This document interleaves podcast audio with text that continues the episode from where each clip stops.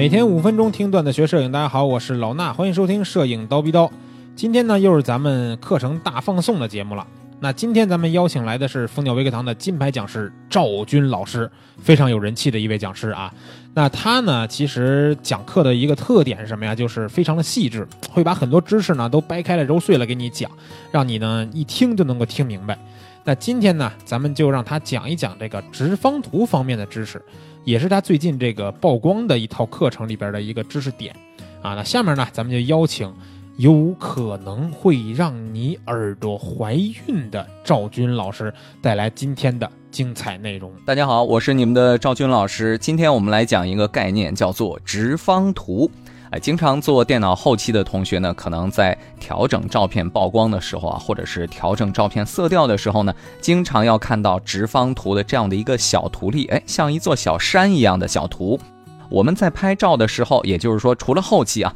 我们在前期拍照的时候，是否会运用到这样一个概念呢？当然会，而且非常重要啊！说到这个直方图，我们还是要引入另外一个概念，就是关于我们拍照的曝光问题。哎，经常有同学在问，我在拍一张照片的时候，到底怎么确定这张照片的亮或者是暗，或者是亮的程度是多少，暗的程度是多少？究竟有没有什么精确的科学的办法完成这样的一张照片？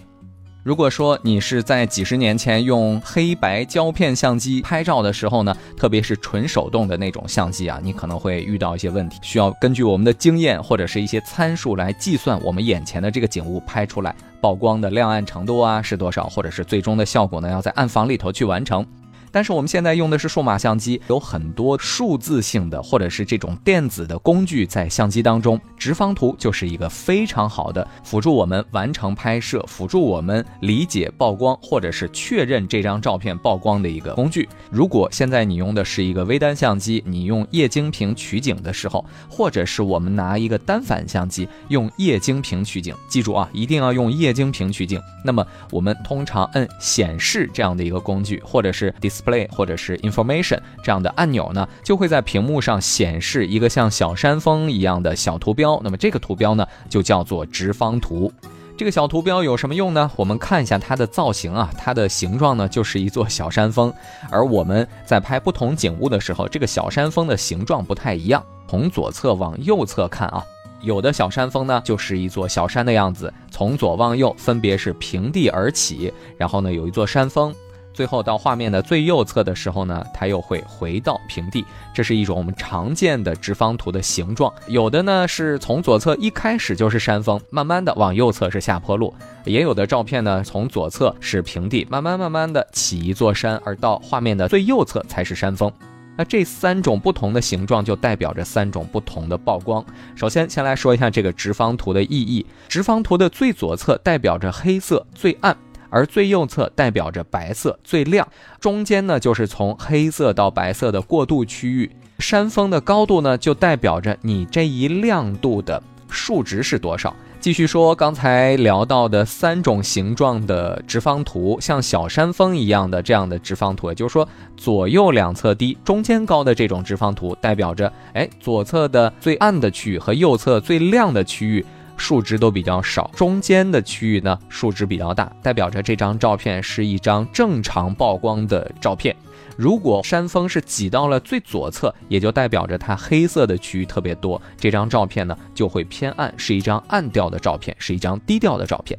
如果这张照片的直方图的小山峰都挤到了最右侧啊，也就是说画面的最右侧是它最高的，而左侧呢是很低很低的，代表着这张照片呢偏亮，是一张高调的照片，它是比较通透、比较亮的这种感觉的。从直观的意义上来说，一张直方图就可以体现这张照片的曝光的特性。我们在拍照的时候呢，一定要好好的利用这个直方图给我们带来的信息。刚才跟大家说到的是三种不同直方图的形状，那我们这三种不同的形状呢，可以让我们拍出正常曝光的照片、低调照片或者是高调的照片。那么我们在拍摄的时候，究竟应该怎样来熟练掌握呢？给大家说一个小技巧。我们在用液晶屏取景的时候呢，拍照的时候不妨来调整一下曝光。那么你在调曝光补偿的时候，这张照片肯定是由暗到亮这样的一个变化过程当中，先调到正常曝光，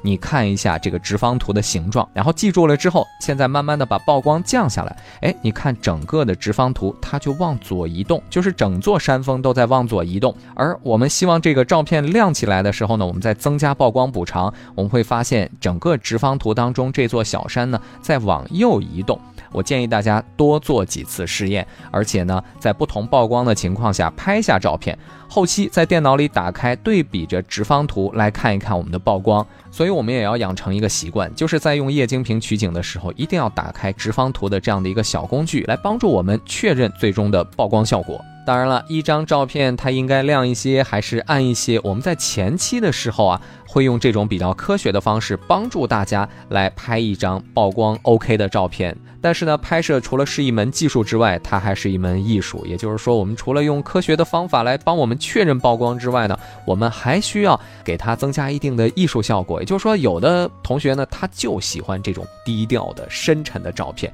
那你在拍摄的时候，没有必要完全像其他同学那样，哎，我拍出来的照片一定是曝光正常的。你可以稍稍欠一点。也就是说，我们的这个直方图呢，就可以向左移动一些。而有的同学呢，就喜欢。高调的，或者是偏日系小清新的照片，那么这个时候呢，你的直方图里的小山峰就要向右侧移动一点点，所以因人而异。我们也不希望所有人拍摄出来的照片都是一样的。好，今天给大家讲的概念呢，就是直方图应该如何读懂。另外，直方图是怎样影响曝光的？今天讲到的是前期的部分，其实，在后期调整照片的曝光的时候呢，也有很多需要在直方图里读到的信息。我们后面有时间再跟大家聊了。听听赵军老师这正宗的播音范儿啊，这个声音我觉得真的是会让耳朵怀孕的啊！他录叨逼叨，我觉得我都要下岗了，对不对？那如果说啊，今天这个赵军老师讲的直方图的知识你吸收的很好，对吧？你也可以关注一下，